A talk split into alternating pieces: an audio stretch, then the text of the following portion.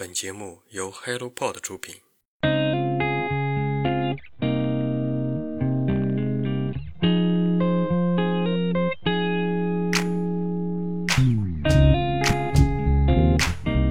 Hello，大家好，欢迎收听《人间观察》，这是一档探索有趣而独特灵魂的访谈播客。他们平凡而优秀，真实又坦诚。在这里，你会发现，所谓的成功远不只有一种定义。我相信，真实而平凡的优秀才更值得借鉴。如果你想透过他人的视角观察不一样的生活体验，这档节目能为你的人生带来改变。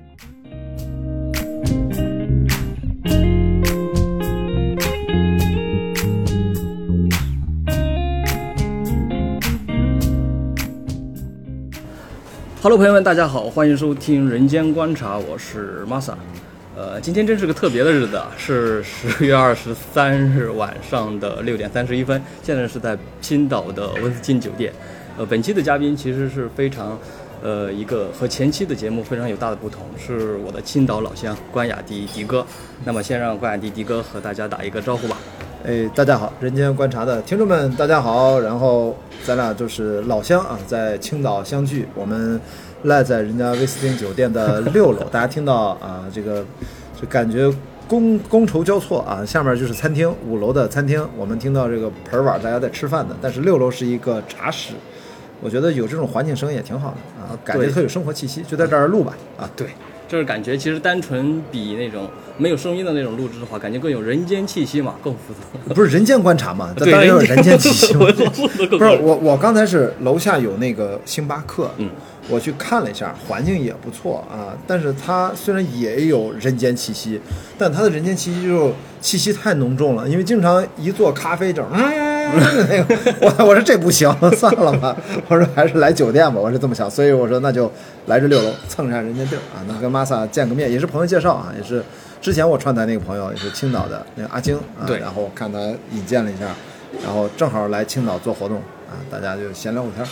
对，在青岛老乡做播客的其实满打满算真的不是很多了，一般都是在什么上海啊、北京啊，或者是杭州、是不是广州这些。你觉得大概有多少？我觉得。一个、两个、三个、四，我操，这么数啊，就能数完了是吧？对，差不多就是据我知道的，可能就这些吧，可能还会有其他的。哦，你是怎么就就开始做这个人间观察？是不是你？哦，刚才听你说了，还有好几档是吧？对对对，就是兴趣开始了是吧？其实兴趣就是实在的原因是怎么说呢？青岛吧，说实话，对外宣传什么海滨城市、旅游城市，但是你像在古代的话叫啥？叫东夷啊，是吧？北莽、南蛮、西戎、东夷，东夷省啊，就是比较偏僻的地方。偏僻地方的话，你想出去，你要什么结交的话，由于地理限制的话，没法出去啊，很难比较出去。所以当时就是想做，通过这个播客吧，机缘巧合，对吧？做一个播客，看看能不能没有这种环境，咱就自己创造这个环境，就去和各种各样的人进行认识啊、连接，然后就慢慢就是把这个播客给做起来。到现在的话，你想。我是去年十月份第一次知道播客这个东西啊，嗯，是在什么网上豆瓣上听过，然后说是一周年喽，对吧？对，认识是一周年，做的话还不到一周年。嗯，然后知道哈小宇宙这个东西，我就到网上搜，一看啊，小宇宙这不是个播客吗？就这种东西，然后听了之后感觉，哎呦，还有好多人可能和我一样都有一些什么迷茫啊、迷惑的这种东西，对吧？之后就听着听着感觉，哎呀，不能光听啊。对吧？听了之后，我觉得要什么做点什么啊？就是听多了之后，人不是都都是想要表达吧？对吧？然后就这样，我想想，差不多就两个月的时间。十月份听了之后，然后两个月就十二月份，十二月份之后听了之后，感觉要不做点啥吧？就当时就筹划，脑子里边反正就各种胡思乱想啊，就想想想想想，就说哎。要不就做吧，做了之后的话，就是到网上，然后发什么帖子，就说当时叫什么播客召集令这五个字，发到豆瓣上。当时豆瓣玩的多，其他朋友圈的话我已经关了三四年了，从来不用，就这样用。然后就一边当时就发一边自己筹划，当时也没觉得肯定说一定要有人参加我就搞，没人的话我自己搞呗，能碰到就是是吧缘分。对，就这样发了之后，差不多十二月六七号几号的话，然后就碰到了一个网友。然后是在哪儿？深圳上大学嘛，读研的一个小伙子。然后就聊说感觉不错。哎那那怎么录啊？他在外地，你们就连线。我现在的所有的录制，除了今天的话，其他全是线上。哦，咱俩算是第一次线下第一次线下，啊，在你的节目里面算是第创一次创新，对创新啊，哇，这感觉怎么样？有什么不一样吗？感觉面对面看到人吧，这种投入这种感情就是不一样，就能感觉嗯就是这种氛围就能聊进去。你隔着屏幕看不到对方的脸吧？以前也尝试过，就感觉就是容易就那种聊着聊着之后就没有那种感情的，就是投入了，好像就是人和人之间他没有那个桥，是吧？是信息这种感情之流流流流到中间之后就落下去了，就有这种。我这次回青岛也是在方所嘛，就隔壁马路对面，在万象城里面，也是跟品牌这样的一个内容频内容的频道的呃联合，他们凯迪拉克做了一个开言堂，从去年还是反正一直做吧，呃，做一些线下的分享，等于这次等于我拉着拉出来了十几站，我们做成一个线下就是现场版本录制的视频播客的这样的一个形态。所以今天就来了大概百十来人儿，然后跟我每一站不同城市请不同的嘉宾，所以也是做一个小的摸索。所以刚好我就说嗯遇到，我明天就回北京。哎呦，这么快？那虽然北京听说好像又有了阳性案例啊，对现在我觉得大家好像是不是也不至于那么紧张了吧？就是不是也开始接受这个事儿？就是只要精准的防控，就是措施做好，然后大家就不要过于紧张啊，也不要太多影响我们的日常生活。所以我就那就怎么接受这事儿吧？我就正常也不会赶着把火车票取消什么的。以前老觉得哎呀，是不是回去出不来了什么的？我觉得是不是现在大家已经开始就接受这事儿了？就呃总总得继续生活嘛。所以我希望能尽量啊，北京这作为大城市啊，首都啊，做一个榜样啊，做一些正面积极的榜样，然后能够让大家正常生活上班，当然积极配合嘛。所有的这些防疫的工作，我觉得大家也都很辛苦，对吧？对防疫人员也很辛苦，所以我就说，那明天我就正常回了啊，大概这呃，所以在威斯汀，我觉得就多注意吧。对，今天忙完就明天走。明天上明天上午就走。对对对，但是现在疫情的话，感觉都已经常态化了。我们这边的工作的话，其实和政府口对接比较多嘛。就现在每到什么发什么通知的时候，都是提提疫情常态化，疫情常态化这种。大家就是把疫情已经那么深入骨髓这种。就近几年的话，或者是近五到十年的话，就别想着回到疫情之前的这种情况。马上两周年了吧？两周年，这不是好事儿。觉感觉就要怎么谈情说爱一样，两周年，这听上去太惨了。对哎呀，怎么样？你在在青岛，这是就做了这个播客之后，还大家反应怎么样？你觉得听众啊，给你留言啊，或者说互动啊，你觉得？哎呀，真挺不错的。不然的话，无论从官方也好，还是一些朋友也好，也是通过他们的这种反馈，也在支持我一直往下做下去。就好像昨天的话，还有一个朋友，正好我是做了第三档嘛，也是九月份刚做的一档，就是图书资讯类吧，就是每天早晨周二跟周四早晨七点，嗯，就是花十分钟的时间跟大家推荐新书嘛。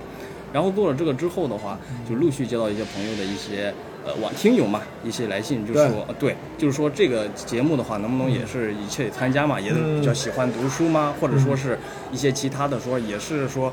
嗯，最近工作中不太顺，或者是有的想到辞职啊，是这种没有什么方向，或者是通过这个播客来认识。就这两天，今天早晨还认识两个朋友呢，也是说对这边比较感兴趣嘛，也是聊一聊。明天晚上我们有一个，我自己做了一个读书小组的活动，到时候要感兴趣啊，都可以来旁听或者说参与都行。我做的是一个，就是让大家分享你最近看过的书，大概有个方向的倾向。我那个活动的名字叫“一人一本非虚构”，哦，呃，尽量推荐非虚构类的，但是我可能是明天晚上第三次活动啊，我可能很不要脸的，我最近看了本科幻小说，虚构类的，当然我就觉得很值得推荐，所以明天很有可能我 推荐这本 虚构，虽然我发起的是一人一本非虚构，但因为我们之前也有人推荐过虚构，我说其实就是一个名字，嗯，你要最近看了小说，你就推荐小说吧，你看我这不就看了个小说，觉得特别好，值得跟大家分享一下。现在开始不要脸推荐虚构小说了。然后呢，对啊，因为我我就说了，这就是因为它像一个名字，对，就是一人一本非虚构，我觉得这个标题挺好的，又又很开放。然后我其实是用另外一种方式，然后我家里面书太多了，所以我就发起了一个小组。这个小组还不是个免费的小组，就是呃一个月交九十九块钱，我给你快递两本我家里的书，有新有旧。哎呀，然后价值反正肯定能，反正也不会拆盲盒的太感觉哎，对对，等于是盲盒，说特别对。包括明天晚上他们要推荐什么书，包括你看我现在也不跟你讲啊，就是大家都是盲盒心态，对，都是盲盒。我们之前组织了两次，第一次有十个人推荐，第二次有七八个人推荐，每个人我觉得推荐都特别好，因为他是真看过了，自己消化了，然后跟大家分享。然后每一本书完了之后，大家感兴趣就互动一下，然后讨论一下，然后就下一个人。所以每次呢都放在周末的晚上。所以你做了几个节目之后，反正我觉得都可以用这种方式让大家真正的互动起来，就等于我那也算是一个共创播客的节目内容，因为我一直在推两个概念，一个是视频播客，一个是共创播客。共创播客就是不只是今天咱俩这么聊，对，其实完全我也可以打开手机，比如说在线上大家参与进来也可以啊，我觉得这个相对来说自由一点。这样的话，互动的话，通过互动之后，我觉得这种通过互动生成内容吧，对呀，有很多擦出你就不一样的火花来。对，因为我觉得要有一个小小的付费的门槛，一方面就是大家有这个盲盒心态，另外呢，就反正认真读书的人，其实通过这个方式有效的找到同类。大家定个时间，现在可能每两周举行一次，未来人多了，大家任何人都可以发起这个小组里面。呃，我们现在也就二十个多个人吧，人并不多啊，我也没打算招募那么多人。但是我们家书还是够送的啊，就是六七千本书肯定还是有的。呃，这么多啊！我以前一万本书呢，家里面就是书太多了，所以呢，我能送能送就扔就扔。然后杂志基本现在也不看不买了，就是看书吧。但是现在六七千本有一半他没看的啊，就是因为留下来就提醒了自己啊，这你看要改书了的。呃，或者说这些书就是值是值得，我觉得还留下来的。当然实体书也很苦恼了，就是但是无所谓了，就是我也养这么多年养成这个习惯。呃，买书也最近速度当然放缓了，也会多看电子书啊，线上买啊，呃都有可能。所以我一听你也在做这个图书的推荐分享，我觉得大家很多想法就是天然播客适合做这种东西。对，所以这也是生活方式一个调剂啊。我所以我就是自己是，呃呃，你的节目观众如果。不熟悉我的话，我就是一个青岛长大的一个，十八岁都在青岛，然后就去北京读电影学院，本科、研究生都在电影学院，然后就一直做电影工作，一直做到两年前吧，算退居二线的制片人啊，因为后来一直做制片人嘛，因为我之前就是学制片发行的，然后就各种的极限运动。那等一三年，我其实从最后一个电影公司辞职，我主要在两家干过，然后就一直在陆地上啊，超马越野跑这种极限运动，登山啊。然后一九年开始代表这个青岛啊赞助，咱不是赞助克利伯环球帆船赛，我是青岛号的环球媒体船员。然后比赛打了一半，因因为疫情回来了。对，大大概就这样。所以呢，就是大家如果对我不了解的，其实也没啥，就是一个拍电影的，拍着拍着觉得还是极限运动对我来说能够让自己的生活方式变得更加多元，能够去探索更多。所以我就一三年之后基本上。也做自媒体，也做过小的不太成功的创业小团队的公司，然后最终现在变成现在这个形态，就决定还是一个人为主来做，呃，自己的就是做内容这样的一个算内容制作人吧，内容创作。我做了很多纪录片跟户外运动有关，现在开始做播客，然后可能后面还会做更多的内容，就变成课题研究啊，变成可能要读个博士什么的，然后 然后顺道还会。这个在做这个读博士课题研究的时候，还会大量的是以音频、视频的方式，会把这些我的课题，因为我都是应用性的，当下正在发生的一些，可以跟市场结合的一些思考，当然还是跟电影相关的啊，可能会有些跨学科的这样的一些研究，我都会把它传播出来，就不会是，我觉得可能跟我做电影专业有关系，嗯，不会是那么的死板，我们觉得尽量还是分享，大概我就初步的想法是这样，让这个生活呢，它可以每隔几年它会有一个。调整，但怎么调整？不要偏离自己的兴趣领域吧，这是我的一个简单的感知啊，大概是这样。嗯。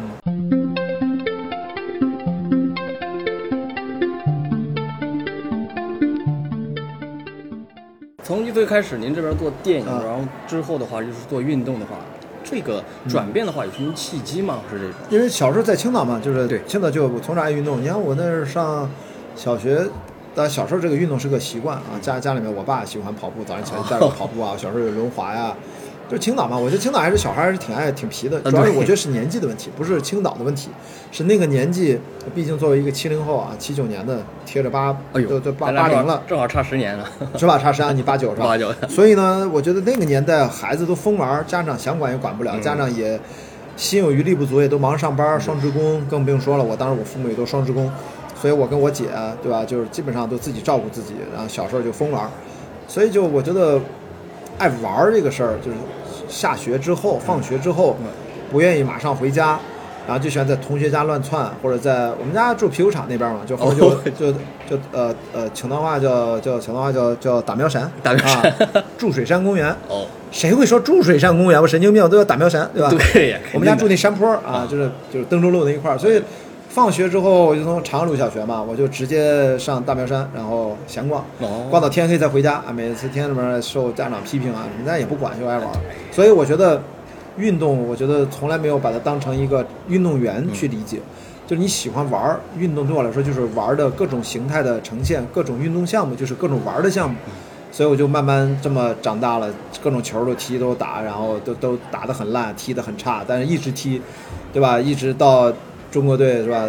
就是被世界杯淘汰了之后，我觉得我就很少再看国家队比赛。啊，嗯，然后但是这个运动到研究生毕业到工作，有几年没运动，就会得了严重的颈椎病。我就发现人其实真的不能断掉运动。我其实才两年，两年吧，就没怎么运动，光忙工作。那时候做电影的发行啊、宣传，然后给老板做助理，做这种引进片，做合拍片的制作。呃，零五年到零七年吧，我的第一份就是研究生毕业毕业前后的第一份业内的真正的第一份呃，让我成为一个职业电影人重要的工作，因为之前都是在剧组里面去拍戏，当小小助理到制片主任，嗯。真正进入这个行业，真正的让自己变成一个专业人士，嗯。也是在还是读电影啊，读完电影读研究生，本科完了之后再接着读，慢慢的找到了一个我还认为是我一直目标啊尝试的一个这样的工作，所以再往后。就是我就知道那那一段严重的颈椎病，就你身体吃过亏了嘛，你就不能再犯，所以我就运动就没有间断下来，一直到越野跑，其实是一零一一年左右，然后才了解到越野跑这项运动，一了解到就发现，嗨，这不就是我小时候在山上玩嘛，越野跑，所以就就真的我第一场跑步比赛就是越野跑，哪怕才十公里。所以我就这么一点一点累积下来，没想到赛道的距离越跑越长，呃，距离越来越远，全世界去了几十个国家，一一百公里是最短的，基本上那一百英里、两百多、三百多、五百、九百啊、八百六十六公里什么都有。嗯，把我我觉得国内一些越野跑的朋友听说过的一些比赛，包括没听说过的一些比赛，都是知名的赛事啊，都很难，我基本都去体验了一遍。跑了个遍，呃，百分之八九十我都是完赛了，几十场里面，当然有几场我我也没有完赛，有的没有完赛还去复仇，哦，有的复仇嘛，就说我还要完赛啊，因为我我的水平没有那么高，不是精英运动员，我经常还要带着摄制组啊去拍拍纪录片，所以经常要一心多用，还要把这个事儿出去一趟不容易，花一些钱不容易啊，要推广越野跑，所以尽量带回来尽可能多的东西，嗯，所以成绩这块儿就要不要想太多了，能完成就不错了，作为一个 finisher。所以大概这个跑步就累积了也大概十年的经验，就觉得应该从陆地转向海洋吧。现在在陆地上把世界看了一遍，那就就觉得帆船是很好的一个选择，几乎是唯一的一个选择。如果你在海上要把地球看一遍的话，所以就正好阴阴差阳错，然后介绍这个市领导啊，然后就听说有我这样的一个青岛人，然后身体练得棒棒的，就为了克里伯环球去做好体能训练准备呢，说赶紧来上船，所以就这样就加入了克里伯环球帆船赛一九到二零赛季，现在这个赛季没结束，现在最后可能变成了一九到二二赛季，也可能一九到二三赛季，一九到二四赛季不知道，那现在就船队都停在菲律宾呢，我们去年三月份在那儿卡壳了之后，扛了一个月扛不下来就散掉了。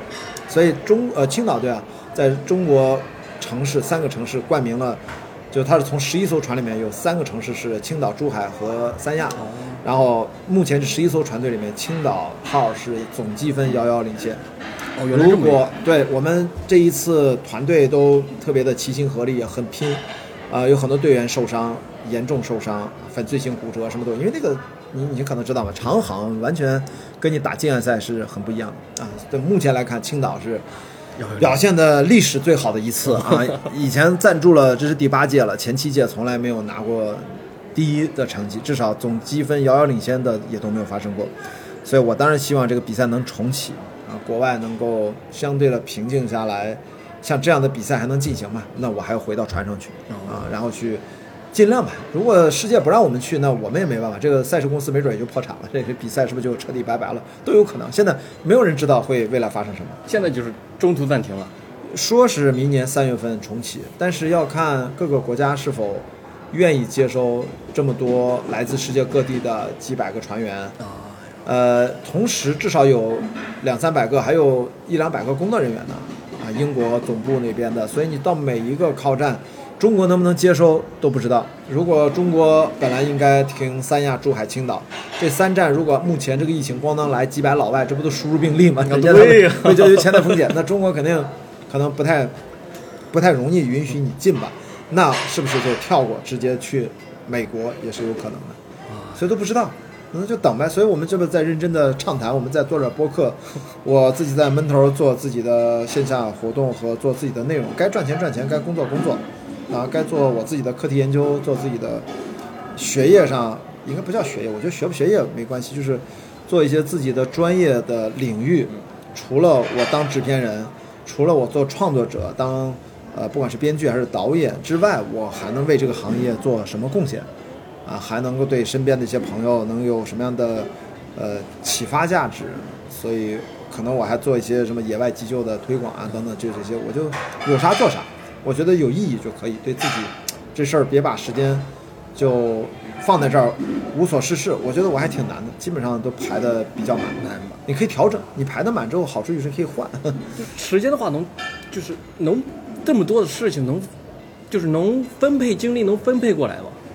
其实你看事情也还好，因为我又不上班，对吧？然后我也不运营公司了。我的公司在一八年年底不是要去环球帆船赛嘛？我那个小公司，我就把它以冷冻的形式，然后几个合伙人都是我多年的老朋友，我们基本上就先暂停了，因为一直做越野跑推广不好赚钱，总是亏。再亏亏亏，账上就没钱了，所以我说先暂停吧。虽然账上的确本来也没啥钱了，甚至还有点钱的时候，赶紧分给大家。就是我们就是发了半年的工资，让大家各自就是这你未来半年先不愁，赶紧找工作，然后或者找后面的打算。我呢，一九年就去英国要去训练了，所以幸亏当时做这个安排。如果拖到疫情，可能可能会更不好，就可能开始赔我 可能连这个遣散费都发不出来。所以我觉得创业就提醒大家，并不是你想的，其实创业还是很辛苦。对于很多年轻人热血创业，我觉得很好啊，你去呃探索自己喜欢做的事情，但是一定要对风险有充分的认知啊，千万别只是热血上上涌那种创业。你就要，当然我是做好了失败的准备，也没啥，那我就转头，不管是打比赛也好，或者现在做播客、做野外急救的推广啊，或者说想去学校做一些课题研究，总之就是别闲着啊！这个世界让我不是允许我吧？应该我不能把世界怎么着，对吧？把能把不能把社会生活怎么着，都是人家把我怎么着，对吧？我们只是彻底接受，还是说你要跟他怎么抗争？我觉得抗争谈不上，怎么能够跟他契合到一起，然后把自己积累的，应该积累了很多东西。生活，如果你是认真的生活的人啊，那不是那种。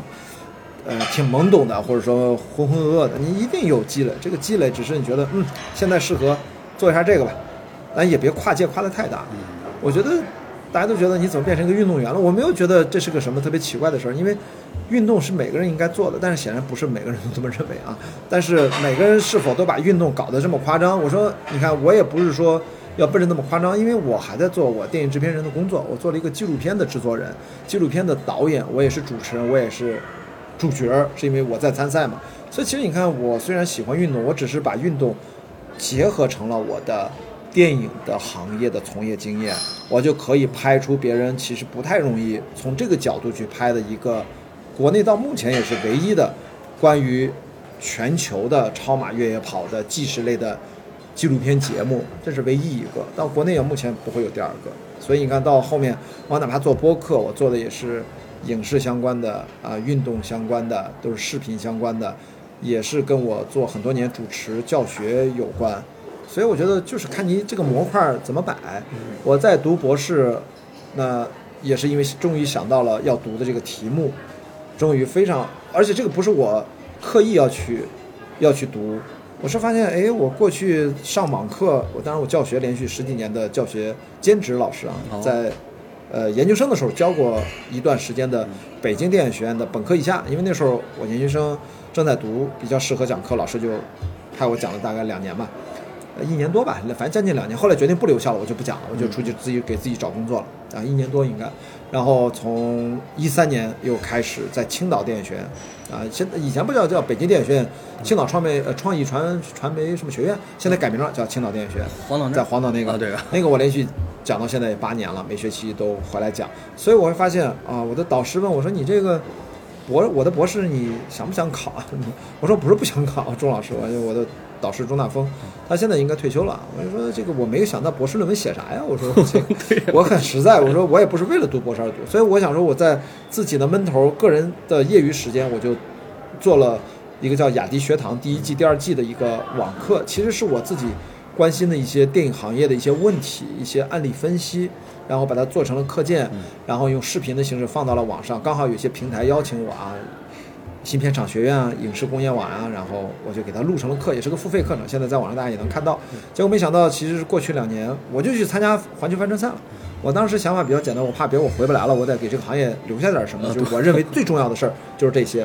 等于我自己做了一个小的课题研究，然后我就走了，我也不知道卖的咋样，反正最后分了几万块钱给我，反正就按照合同规定，也没赚什么钱嘛。但是我觉得这个事儿对我有意义，对行业有价值。然后一直到今年八月份，在 First 西宁 First 青年电影展，啊，就大家都知道那是一个青年电影人聚集的地方啊，你的处女作展映的地方。嗯，那那是全中国的各全是全世界啊。各大影视高校的中国学生在那儿的实习的一个基地，因为志愿者全都是他们来，都是各种影视专业的，所以我在那儿待了十几天吧，然后遇到一些年轻的志愿者都跟我打招呼，认出我来，就说一直有看我的课，不是看我的雅迪跑世界，就是你看我的观众最早年零九年是从美洲影评开始，一四年开始拍雅迪跑世界，现在二零一九年开始做雅迪学堂。然后不同阶段有不同阶段的观众，然后他们就说啊，这个课我们自己都看，然后我们有两个人就说我们的课上老师就直接给我放你的视频，然后大家来进行讨论，我也觉得蛮好，就意味着我做这些事情还是大家，我也没想这个价值到底在哪，我觉得有价值就先做，至于给我的商业上的回报，可能没有我预期的。这么大，因为我都不知道预期应该有多大，所以收了几万块钱，我也挺高兴的。所以正是因为如此，当我发现是刚好遇到一个导师，他想收我做博士，我其实我说你收不收我做博士呢？我也终于想明白了，就是我现在终于可以回答我之前的硕士导师，说我大概知道自己的课题是什么，因为我一拉这前两季和后面如果还要做第三季，所有的这些案例分析，我把它一分类，发现将近一半都是关于一个领域的话题，我就。发现那这就是我的自己的课题的方向，毫无疑问就是连想都不用想，它是自己生长出来的。所以这个时候我已经斩钉截铁的知道，我所有的积累，包括我的工作经验，包括之前的毕业论文的那个毕业选题，其实现在回头看就是我十五年前的毕业论文的一个升级。所以我就很开心，我本来就要闷头做，哎，正好遇到一个学校让我入职去给他做课题研究，我说那就做这个课题嘛。结果呢，入职的时候正好偶遇了一个老师，然后。他跟我聊得很投气，他是国内很有名的一个博导，在他的那个领域里面，呃，反正也很厉害，反正都是长江学者这个级别的。他就说，他今年没有遇到合适的人，突然觉得我不错，你来不来？所以我跟你聊完这期节目，我就今天晚上就要开始去做大概为期将近一个月的英语复习工作。哦，这是你说的要考试那个？要要要考雅思嘛？因为要拿一个雅思生，因为托福已经报不上了，只能报雅思。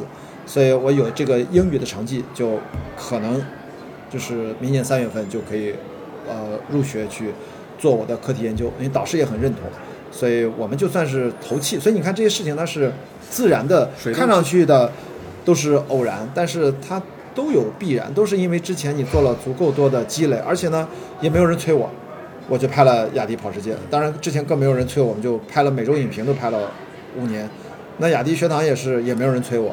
也没人催我一定要去克利伯环球帆船赛，但我都觉得有价值，那就去做。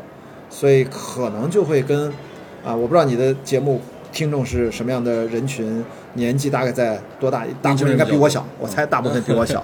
所以就是，如果你你真的想做什么，是你真的热爱的话，你一定会犹豫，和犹疑。呃，这个就是性格决定的。因为换成我，我也一样。但是我的性格就是，我也犹豫，我也怀疑。但是我觉得无所谓，因为我因为我就觉得没有一个百分之百把握的事情，或者说换一个角度，你不觉得有大把握就别说百分百。对我的性格就是，我觉得那个事儿就不值得做了。我的性格是这个，所以我觉得就是要去做那个，成功概率不是很大，但是它很有价值，以及呢，我也知道很多人其实不会去做，但是我就有兴趣去去做这个事情，因为它价值是第一位，而不是它的成功概率是第一位，或者说别人是否认可你是第一位。我觉得这个就是真的，这是个性格问题。你说价值判断，我觉得有点高大上了。我觉得就是一个性格，就是就是我我就是大部分我跟大家一样，我觉得也会失败，也会怎么样。但是我觉得失败对我来说，我就没什么感觉。就大家失败了会很窝囊，会负面情绪，嗯，很颓嘛。嗯，我我觉得可能这跟极限运动，从小爱运动到极限运动，特别是到了极限运动，这十年对我的锤炼，我觉得我现在跟十年前三十二岁的时候，现在四十二岁。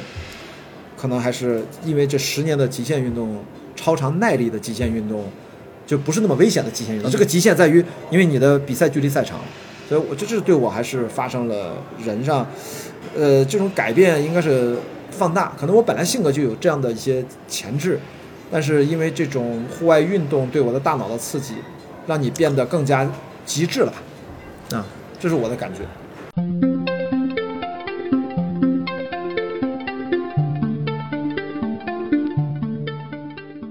就刚才说的，就是嗯是因为十年的户外运动改变了你。之前上一次的话，听那个阿晶你们俩对谈说，当时你也说过嘛，就是嗯由外到内的这种这种改变吧，是这种。这样的话是就是让你的性格更加的放大了吗？还是说性格的进行转变？啊，不知道您这边是什么性格？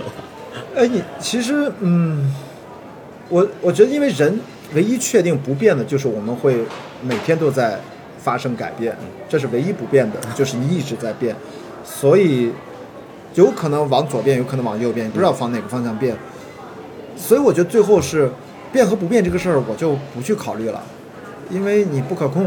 嗯，你可控的是，你是否还愿意继续去找到你的价值的锚定的那个点，或者那几个点，你到底愿意为了什么认可的价值去消耗自己的时间？其实就是消耗自己的生命，对吧？对对，所以，我觉得就是要判断那个价值，到底把它不要兑换成人民币，把它兑换成时间。呃，如果兑换成时间，你依然觉得值得去做，那呃什么时候能兑换成人民币，这其实是个缘分。缘分但是，一般来说，因为我是做制片人这么多年的职业素养啊，就是专业的电影的制片人，是主流娱乐电影的制片人，我没有拍过文艺片，呃，艺术电影吧，文艺片可能中国很多电影都算文艺的，商业片都很文艺。那我会下意识的，虽然我说我说这个话其实有前提，就是因为我不可能不考虑商业回报的这个事儿，我。我再怎么嘴上我抗拒商业化，其实我脑子里面也都在盘算。啊，对，只不过是我不把商业性的回报，所谓的物质上的这种回馈，这种货币现金上的回配呃回馈放到第一位，呃放到第二，甚至放到第三，甚至放到第四。它只要能让这个我想做的事情它能 run 起来，它能够运转起来，它能够去实现，对我来说就够了。因为我第一考虑的是这件事情。它是否值得花我的生命和值得花我的时间？我觉得这是我第一考虑的。呃，这个只要我觉得值我的时间，咱就去做。对，包括你看这次咱们偶遇在青岛，那对值不值，对吧？跟跟跟这个 Masa 这个认识一下，我觉得还是挺重要的吧。就是 谢谢谢谢。老乡，因为就像你说的，青岛我跟我预想的差不多啊，但是没想到可以用手掰出来啊。青岛做播客的，我想如果认识个青岛播客制作人，没准我已经把半壁江山，你跟阿晶认识完了，已经是半壁江山了，你知道吗 差不？多，基本上是对吧？所以这个这个太逗了，而且这个阿晶人家还是人家人家那个是山东人，他不是青岛的吧？呃，淄博，对，淄博也没多远嘛，就是对算是山东老乡。嗯对但你是青岛人，对吧？啊，这个咱们是基本上是在青岛就就就是长大的嘛，看着青岛长大，不对，青岛看着我们长大是吧？啊，不是，就我们在青岛，真的是青岛长大的，但只是阿晶他是定居在青岛，嗯，对，但是都不容易，所以我觉得我的生活的确好像看着变来变去的，但是我觉得有些东西是看那个不变的是什么，我觉得这个还是还是很重要还是挺重要的，对对对，这挺不一样，对，听然后听你刚才聊的那些，感觉有一个特别，感觉一个精髓的地方，就是感觉能够有价值啊，或者是影响。我也觉得，嗯，跟现在当代的一些年轻人，尤其是听《星空漫谈》或者是《人间观察》这些朋友们，对他们好你会有多都这都是一些什么大学生啊，就是在将要毕业或者是工作两三年的这种大学生，普遍的一个问题就是感到迷茫，没有什么方向，对就想躺平。之前我采访一个做独立游戏的一个嘉宾嘛，他说过就是。你死了之后怎么躺平都行，就是人还是得支棱起来。你休息了两、两三天之后，是不是你肯定还是有点事儿想去做？那当然就是这种。所以我感觉刚才通过他们咱怎么躺平这么年轻？没盼头了呗，感觉。我感我猜想是感觉没盼头，你怎么努力估计也也就那样，是不是这种？我不知道是什么原因导致啊，我也挺感觉挺怎么说呢，有有有历史不上的感觉，也是想通过什么播客也好，其他方式也好呀，想要去怎么说，说帮帮助的话是不是有点太高，太太看起自己，就是说能够但至少让他们把这个情感、感情、感觉抒发出来，对。对他们也相对来说好一些，比憋在心里面要好一些，是吧？啊，对，就是说你通过某种方式吧，或者是咱擅长的某种方式，比如说您这边的话是什么制片也好，或者是极限运动也好，我这边的话或者是播客或者聊天也好，就把这个事儿是吧给梳理出来，就是你就好像其实就像你说的。一个事儿的话，可能是前期你做的少了之后，到后边就不会产生那个水到渠成的一个，是吧？就这种形成了这种很顺水顺风的这种结果。所以我感觉是不是之前他们可能经历的少了吗？所以我就想，要不多尝试做点啥呀？你可以说来做播客啊，或者是一块儿吧，是帮你孵化一些播客呀，或者你做啥什么都可以了。就这种的话，让你多经历一些，是吧？多拓宽一些圈子啊，多聊聊啊，各个领域你都聊聊，搞不好就是你喜欢的，嗯搞不好就是你真正喜欢的东西，是吧？给你埋下一个种子，过几年之后，是吧？生根发芽之后，就找到自己想办的。对，就是也不要对播客抱有太高的期待，嗯觉得它包治百病。哎，呃，的确啊，就是他有很多方法，就要找到跟他相处，或者说如果你想参与播客，就是找到一些舒服的姿势跟他去亲近啊。就是有些是特别沉淀型的，就是过往在某个领域里面积累了很多，然后借一个机会输出啊。你看我最熟最熟的应该是电影，我嗯其实现在反而不愿意讲太多，因为你其实不一样，你讲的那些东西对我来说。可能我关心的电影因为太庞杂了，你各种角度啊，我可能会关心更多的产业角度的思考。你看，我都做课题研究，然后必须我明确了那个东西之后，我自然的会延伸出一些思考、碎片化的一些东西，它就变成了播客，挺好的。但是我不能一上来我就说跟大家还是播客里面影视是大类，都在聊一些电影啊、嗯审美这些。我我可能也会聊，但是如果有好的角度的话，就分享一下。这个呃，不用非要随大流。但是当然还有一种播客就是。不一定需要你需要积累什么东西，那我就天然的适合跟大家对话、聊天、闲聊、放松、陪伴式的。那积累积累最多的可能就是聊天，这也可以，也可以总之，播客你是得，要不就讲话，要不就听人讲话，对对吧？倾诉和倾听嘛，大概就这样，所以都行。但是你得找到，你能找到跟他亲近舒服的姿势，是因为你足够的了解自己。如果没有足够的了解自己，你你也像你说的，先干起来，用干边干边思考边自我表，因为表达是一个自我梳理嘛。啊对你梳理过很多次，你可能不一定能留下一个很优秀的播客，但是你至少比你不做这件事情之前更多一份对自己的了解。对，哪怕就是以这个作为收获，也是值的。哪怕就是你刚才说来你播客做嘉宾的这些年轻的朋友们，工作刚没两年，那他为什么想躺平？为什么心情不好？他为什么愿意来播客去倾诉一下，让别人知道他的故事和经历？我觉得他可能还没有系统的、真正的严肃一点的去思考。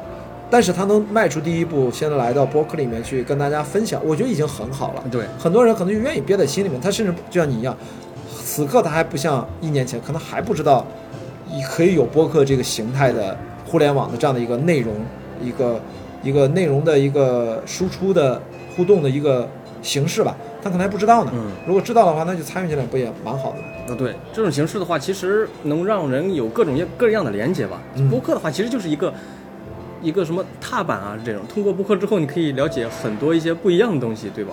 连接我觉得是重要的。以后播客，说实话，几年之后还发展成什么样也不知道的，对不对？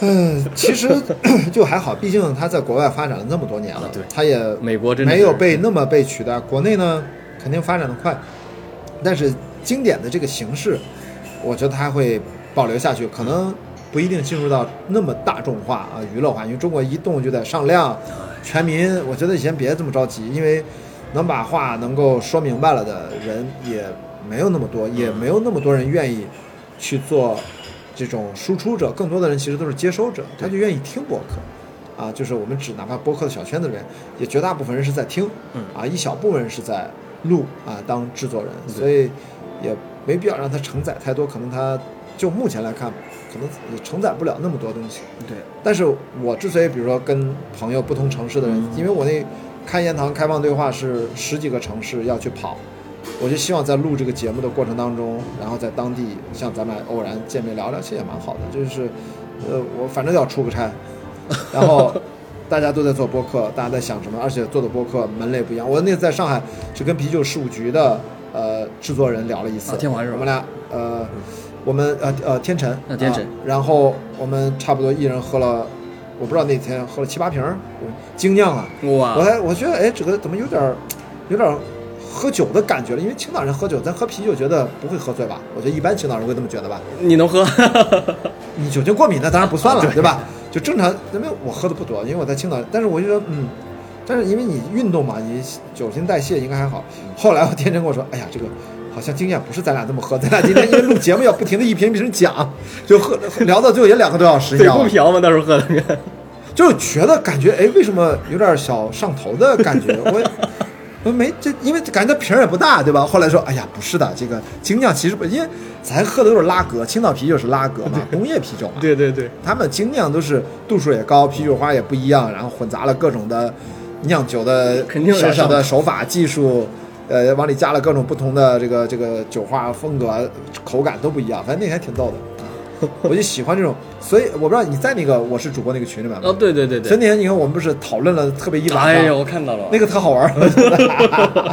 真的挺好的这种。那所以你看，咱们俩今天其实也按照我那说，我就说不用做什么准备，对反正就是自然的去聊，好像也不是不可以吧？对于你的节目的听众啊，人间观察，对？我们俩就彼此观察了观察一下嘛。观察相互观察一下，让听众们也观察一下对，种，我就打开自己，让大家互相观察一下，打开自己的心扉。所以你觉得人间观察这种感觉是，是你达到了你最初想想得到的那个呃目的吧？或者你为什么想做这个哦？，对，当初做的话，其实就是这算第二档节目嘛。第一档节目就是当时就是纯聊嘛，刚接触不久。说实话，你当时脑子没有啥，就是看到什么就想模仿。第二档马上就有了明确的一些呃对成型的想法了。对，就是深度的、深度的了解的深。因为不，我想我的想法不一定是我有，其他人肯定也有。就是聊聊各行各业吧，不同职业，像自由职业者啊、游戏啊、音乐啊、漫画、啊、艺术啊，各种各样的人是吧，都进行访谈。了解了之后，也相当于自己什么一个脚趾头踏入那个领域是吧？对是这样。所以我感觉聊了之后，很多人也会有个反馈，就是说能不能介绍一下对这样的人啊？呃，就是想了解了解，我如果想成为一个独立游戏会怎么做啊？就好像几月份，八月份的时候，当时采访一个也是独立游戏嘛，他其实说实话生活不太顺嘛，工作这边也是一般嘛，做设计师之后的话，也是想自己特别想开发一个游戏，一个梦想嘛。开发之后，当时我就觉得挺感人的，之后嗯。就找他录了一期节目就聊，聊了之后的话放出来之后，一个在沈阳的一个朋友，他这边也是可能经历差不多嘛，之后说，呃，让我就联系我。他一开始以为我就是那个做游戏的，一直跟我聊游戏。我听着听着感觉，哎，不对呀、这这种。最后他可能反应过来，哦，是不是你不是那个嘉宾？我说我不是嘉宾，我是主持人。我说好好好，我说要不要给你介绍一下那个人，搭个线。他说挺好的，之后就联系上了嘛。过了三天之后，我又问那个朋友。他叫那个吴呃那个坤瑞嘛，我说坤瑞怎么样？那个他说那个朋友已经现在帮我一块儿做游戏开发了。我说哎那挺好的，我一想，哎就挺值。就像你刚才一开始说的，就是做什么事儿什么有价值，能影响到别人。我虽然就是不是说特别想影响别人，干但是感觉你花时间花精力，能对别人提供帮助，这个事儿你说实话你比挣钱。有意义多了，只要现在是吃不愁穿不愁，能活下去，对吧？能自己活下去，家人活下去，其他的这些事儿，你做一些有意义的事儿，你懂了，死后最后那几秒钟回顾过来之后，我就活得值了。就是很多焦虑都是因为一些呃可能没有太多必要的对比，嗯，或者攀比啊。因为就像你刚才说一句很重要的话，你又饿不死，嗯，你现在正常读大学啊，有些幸运的朋友还读了研究生和硕士，对，你进入到社会当中，不管你读的什么专业吧，啊，你作为一个大学生，你要只是想正常的打工赚钱，呃，工作，然后你如果觉得工资低，你拿起手机来，你自己做点在网上找点合理合法的啊那个 副业副业的收入的这样的工作，其实还是有挺多选择的。当然，我觉得可能我们的的确确啊，就是太多所谓的这些成功学啊，让大家觉得心态变得比较着急，然后就觉得我为什么赚钱这么少？你看那个谁谁谁赚的那么多，然后这个这个心态的确不好平衡，然后就会就觉得自己看不到我能短期内赚到很多钱的这种念头，所以真的是一个不是说我们的特殊阶段，我觉得不是的，我觉得是一直以来我们进入到一个改革开放这么多年，大家在解决了温饱，现在变向小康，小康再往上中产，你如果已经有了很好的上过大学的人，在全中国他也依然是少数人，对吧？啊对在特别是年轻人里面，也不是人人都上大学。对所以我们国家现在推什么技技工学校啊、职业职业化的中专啊等百，分之五十、百分之五十那种。你能够真正的去在社会当中找到自己的一个一个意义吧。然后，但是指年轻时代的这个第一个阶段的意义，就是你先要进入到社会去工作，从一个学生转换身份。那这种焦虑真的是，你看你一定要从焦虑当中提取对自己有意义的部分。真正的一些过度焦虑或者对焦虑错误的理解的部分，要怎么学会去屏蔽它、剔除掉？这样的话，你真正的才能够更快的、从容一点的去面对这个生活。就像你说的，去能够利他，能够去更容易的跟别人去共情，然后不会那么完全聚焦在一个收入的数字上。当然，我也知道，大家买不了车、买不了房，巴拉巴拉这些。那的的确确，你可能看到身边的谁谁谁又买房了，谁谁谁又买车了，又换车了。呃，就会这样。这个我也不知道该怎么办啊。我只能说，我把自己能够这么多年一直就过来，我也对物质上的东西就这么回事儿。我赚钱，我我给人最我最得意之处啊，打引号的，就是总是让人觉得我财务自由了，就是让大家产生了这样的误会。包括今年在新疆也是，然后我们有一个自驾，我的朋友啊，他带了很多他的 MBA 的学生，都是北大一帮朋友，我们自驾了十几天吧，跟跟我女朋友带着他孩子。这真的，我在饭桌上就聊起这个话题，然后全桌的一帮都是啊，跟你差不多年纪差不多，就是还九零后前后，都是正在读 MBA，工作了几年读 MBA 啊，就是直升上来 MBA 也比较少，因为 MBA 必须要有工作经验。嗯，对，他们说啊，难道雅迪你不是财务自由了的吗？然后我就哈哈哈，我说耶，我就耶，你看我又我又成功的给大家造成了这种印象。我想说就是可能我的年收入也好，正常的收入水平也好，在很多人看来就觉得，呃，怎么也能活成这样？就他有个反差感。我觉得其实我永远是反过来要思考，那你到底要活成怎样？就反就问他就你想怎样，然后你要赚多少钱，你告诉我，然后，呃，大家就会说一堆啊。你有孩子吗？有孩子就是鸡娃的问题，啊对哪怕就是辅导作业的问题，我的青岛老乡群里面都还在聊。当然我现在还没有孩子，我女朋友有。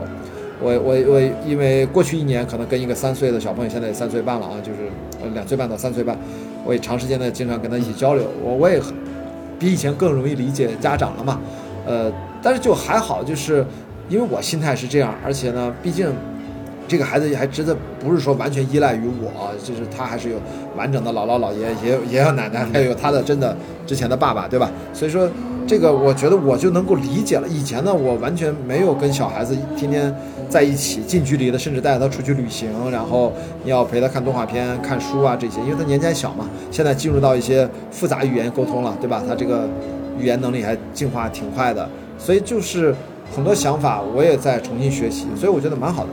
呃，但这个焦虑没有办法，就是在不同年年龄段，应该你也焦虑该焦虑的事儿，但是那么年轻的话，呃，怎么能够快速的充实自己，去把自己的人生的经历，或者说你哪怕在找到你的兴趣方向，去累积一些知识和学习，我觉得这个还是挺重要的。要不然的话，你这个焦虑再过五年、八年、十年，等你三十多岁，呃，可能再明白，虽然不能说太迟吧，你会更加不舒服一点。还是尽早尽早去准备，你反而往后应该越活越从容。但是我说那么多话，依然跟你的年收入，嗯，不一定有必然的联系。但一般来说，随着人生经历和智慧的累加，你赚钱应该越来越从容啊，或者说你就应该付出社会给你回报，这个社会说明正常。如果没有特别好的回报，是这个社会的问题。有时候你也不要太、哎太怪自己，啊，所以这个事儿瞧你看你怎么看。但是你一旦能预判到了之后，因为大家经常是拿一个很可怕的未来吓唬我们，你像我的父母这一代的不经常说啊，你要交社保，你要怎么样，然后你要有一个稳定的工作啊。咱青岛可能还好一点，但整个山东不是山东人给人这个比较保守的印象啊，东北可能也类似。啊，更厉害。你要不在体制内有个坑站着，好像是不是就没法过了这日子？现在我觉得青岛是不是应该好一点？但是还是我真的这二十年我不在青岛，所以我对青岛现在反而不敢有发言权。你你的判断呢？也不吧，我现在就是，也就是你现在你说的所谓的，现在有个坑在那站着，对所以有时还是很重要，是吧？你觉得？还是很重要。你看，因为你看，我说为什么我刚才说我不不敢对青岛现在实际的情况怎么样？因为我九八年离开青岛之后二十多年，我基本上每年回来个几趟而已，所以我是个假青岛人。要 不张队说几句青岛话也还行啊，大家真是真是青岛了啊！这个真是青岛了不过我现在现在切换已经不利索了，以前都应该自如切换，一句普通话，一句青岛话，一句不能。就现在说的少了，就就反应不反那个，哎呀，就必须得有老同学、家人在带一带是吧？带一带，哎哎，对吧？就就知道这个青岛话的。现在我觉得我说青岛话有点，有点说说的不大标准啊，还可以，还可以，还可以啊，可以。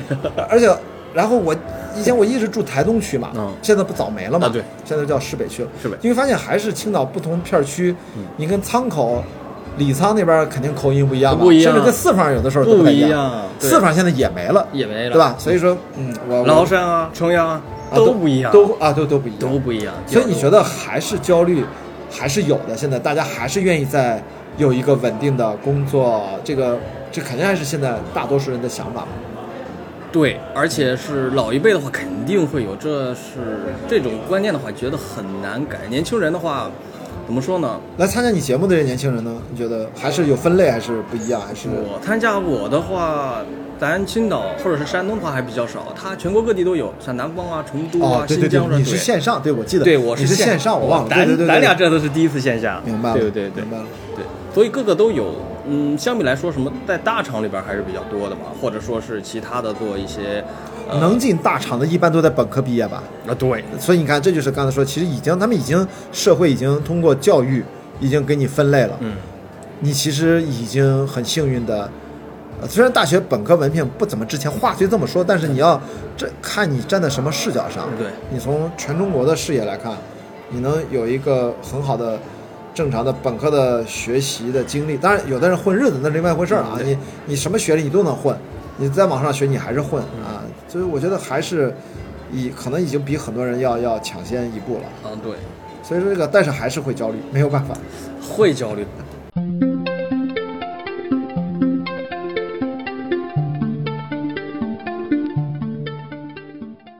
你可能是之前跟他们聊过，是因为可能就是不知道要干什么吧，都是被父母什么安排的。像我一样，我的话其实也是被一路下被父母安排的。我其实是喜比较喜欢文科的东西啊。对上上学的时候，像什么政治啊、地理啊、语文啊都学得挺好的，数学、物理一听都愁啊。但是父母不是为了找工作方便吗？在当时报文理的最后一天就说：“哎，你就改成理科吧。”然后就这样，就这样上了。然后大学的话，哎也在一般。青岛还是在哪里读的？莱农，农业农业大学就在重阳，哦所以我幼儿园、小学、初中、高中大学、是理大学科是吗？对都在重阳上的。哦，之后的话，我就学还学计算机嘛，当时报的说是家长就说你计啊，那那几年计算机还是火啊，，对，就报了计算机。说实话，当时计算机我也不感兴趣啊，看什么代码我愁啊。对说实话，跟物比较，我还是愿意跟人打交道。是。然后就这样，这样之后的话，慢慢的，嗯，等到考研的时候，大四有一个那个什么国外交换，交换的话，我就直接跑日本去了，跑日本就待了四年，在东京那边嘛。之后的话，就是因为那个时候稍微自己知道有点想干啥了，嗯。之后就慢慢的学了一些和什么教育相关的、图书相关的，叫什么哦图书馆信息学专业，哎呦，这个这个有意思啊。就专门研究图书的，嗯。就是图书印刷的历史啊，就是图书是怎么形成的，嗯。就是尤其是说以前的图书就专门就是普通的什么市区图书馆嘛对，当时那时候就开始研究一个有图书馆叫日语叫什么有机体啊，繁体字，就如何打造一个生活、学习、交流什么嗯。这种的一个有机体是做这个，是做这一块，还学什么传播学，还有什么哲学里边儿叫知识终于。在这个时候，你才选择了你喜欢的文科，那个算文科吧？文理结合的那种，但是上课的话，文理都会有，什么都会有嘛，这种之后就学了之后就感觉挺有意思，挺有意思。之后毕业之后还是回青岛嘛，最后就是因为什么，呃，女朋友原因，啊因为青梅竹马嘛，算青梅竹马，之后就回来了。回来之后为了结婚嘛，然后就来青岛，青岛之后就这边工作。嗯当时选的话就是找那个互联网运营，嗯那算其实算文吧，不是说理，不是代对码那种对对对对之后就这样。做了这个之后，就是慢慢的就是，你看我从最开始喜欢文科转了一圈儿，是吧？被影响之后，最后还是回到了自己喜欢的地方。所以你擅长其实可以把一些在图书和图书馆或你的图书信息相关的专业领域，能做一些文理兼并，嗯，就是交集的那个位置，就能发挥出你的强项。啊对，就是毕竟你其实你跟很多像我喜欢文，我就没有理科的相关的教育背景，所以我就很难做那样跨界的相关的一些交集。嗯我再怎么跨跨学科，我也是在比如文文或者说艺术相关这里面去横跨，我还能跨得动。你现在突然让我去跨个计算机，除非我个人爱好，我学个什么计算机编程的，完全是兴趣爱好。那你没法到那个，你知道吗？你去直接啊、影响自己的工作啊方向啊，我觉得这个是蛮好。所以说，其实你看，最终你其实还是还要做回自己喜欢的东西，对对你，才能舒展啊，你才能去去做。就是舒服嘛。有时候我在想，如果你真的是给你钱了，有钱了之后，你会干啥？对我在想，我估计我有钱之后，我肯定会把钱是吧，在吃穿不愁的情况下是吧，把钱又花在自己热爱的一些事儿上是吧？最后想想，那不现在不就是多少年之后和自己吗？我当时，我可能当时最爱的是想干嘛？把钱花在哪上面？啊、就是想做一个什么，尤其是连接更多的人吧，像那种社其实社群的这种。之前的话，上周还有一个朋友嘛，也是青岛这边的，从北京过来，他也是做年轻年轻文化，好像具有文化，不知道知不知道？这个哦，可能可能在在博客圈好像也是比较哦有名的这个，也哦也做博客啊，也做博客，到时候可以介绍介绍。哦，嗯也是青岛老乡啊。青岛老乡，对，九九五年好像，哦，二中二中那边哎，是不是曹宁他们？啊，对，张宁张林我刚见完他啊，，是吗？上周天想想要跟我合作，嗨，哎我说你说巨有我我刚去他们公司啊，，对，上周天他回来了嘛，做戴尔的一个宣传，正好我跟他聊了嘛，对以后还是按聚聚。就这种呃，说哪儿？哎呦，这就是说要连接嘛，就是对连接想做的，对结果发现现在通过互联网，反正就已经在做这个事儿了。对，其实哦播客只是一个什么，我的一个尝试的方法。最后的话，尤其是想在青岛的话，我我觉得近几年我可能还离不开青岛。嗯，这样的话，我就是尽量是自，毕竟是自己家乡嘛。青岛的话，想其实你并不是说一定要离开，你没有说我要干的事儿我要离开才能实现，啊是吧？也没有嘛，对吧？明白。所以你看，重要的节点大家会互相很快的去认识的。对对对，然后青岛这边的话，就是当时刚才说的意思，就是做一个一个线下的一个社交，做不是文艺啊、艺术啊、文化啊这种阅读啊这种或者教育啊这种线下的一个一个有机体吧。这样的话，其实像方佐之前也聊过，还有后边的话，好像谁中信集团也是在黄岛区，好像要要也是做书店，还有之前的什么如社这些，甚至几月份九月份的时候，当时。我毕竟是在算体制内这边工作嘛，经常和青岛市这边有连接。啊当时开会的时候，体制内是哪个方向？呃，招商引资、哦，就是就是就一般那个叫叫什么、呃、商务局啊，招商局啊，对对对，类似这种。对对对对，我是专精于中日方向的嘛，啊经常是中日什么外交部啊这种正经常联系嘛。当时有一个正好是留学生一个代表什么就是问候问候的那个座谈会嘛，我当时就把这个想法提了，嗯就是说青岛这边是吧，我这边可能做一个相关的是教育类啊，或者是文化艺术类啊，是这种。召集不同的大学生啊，是这种，尤其是已经去过国外了或者什么的那种大学生，之后回来是，回来就是把国外的一些东西啊，告诉国内的一些年轻人，告诉你现在已经升级到国，当然这也是跟你的职责有关，已经到跨国这种文化交流了。我觉得能发挥我的特长。当然，目前那你日语也还 OK 喽？对之平时的话也是给市政府经常做翻译嘛，这种就是你在日日本的时候就没有只是说学你的专业，把语言也都就是对我日语其实是我自己学的，我喜欢日本这个动漫，当时也是看《灌篮高手》啊这种。国内很多年轻人其实都是从小就是看日本看看懂了很多，然后再学就很快啊。对对，就是因为这个，感觉日日语什么说出来之后什么，嗯，就感觉特别牛逼啊！当时感觉嗯你学英语，我们都是看日漫长大的。对，然后突然在公交车上你来一句日语，是不是感觉特别牛逼？当时就是因为这种很傻逼的理由，然后就学日语，之后就感觉就慢慢就慢慢学了，之后就到日本是这种。所以说中日关系一会儿敏感，一会儿紧张，一会儿友好，就是对你来说你是。就是对你来说是最前沿、最容易感知到，哎，最近两个国家怎么样了？啊，对对对，因为咱都其实理解，就是人和老百姓和老百姓之间，其实这就感知不到，但是只能是说官方的态度，他有的时候不管他是出于什么样的原因，那么别说中日啊、中美啊、中国、俄罗斯啊等等，反正中国这些国家，对吧？咱的周边的这些，就大大家要理解啊，就是因为你会，你还特特别是在日本还住过几年，你应该可能感知的跟国内的很多朋友可能。角度，你至少两边你都大概知道怎么回事儿，对吧？可能你更加清楚，其实有的政府他就是他在达到他他在达到政治目的也好，我们有我们的一些国家级的诉求也好，对吧？他要他在国际上腰板是得挺起来，不管怎么地，政治上一定要就是挺起来。这是你政府没有什么不挺起来的话，你不给老百姓信心，老百姓就觉得就是就是没有底气的。他这种东西，对现在的情况，昨天还是前天，正好咱青岛那个什么欧美同学会嘛，就是青岛留学生联谊会，正好。二十啊，前天吧，二十一号是成立一百零八周年，毛泽呃不是邓小呃孙中山孙中山先生成立的。当时去了之后之后，正好碰到了一个以前的老校友嘛，还有得二十多年了，相差了。他当时说就是一句话是，就这种东西叫什么政冷经热，政治冷但是经济热，对吧？嗯，其实像这种什么民间的外交宣传啊，很大很大的有，就是平时的话很多，明白？对，是这种。有的时候我就说这个就是要。怎么说也很苦恼，因为你看前一阵那个网上，呃，什么好多人被骂，就是那个什么外务省那个说怎么怎么着那个蒋方舟什么一批作家如何如何哇！我说后来官方不都发言了吗？就说这个民间学术交流或者文化交流，这是别说中日了，那中美真多了。对，北京亮马桥中日友好什么那个那个中心你记得吗？就在就在那个。就是呃，就在亮马桥，就是在呃那个什什什么宾馆的旁边。这么多年的两个国家本来官方有官方级别的，民间机构与民间机构之间的，那人和人就在互相交流。现在我觉得有些网友说话实在是不了解历史，然后但是他可能就会有些担心啊，以为两国之间要干嘛干嘛。我操！我说真有那些东西，还真的说白了，轮不到我们去发现。我们有最厉害的。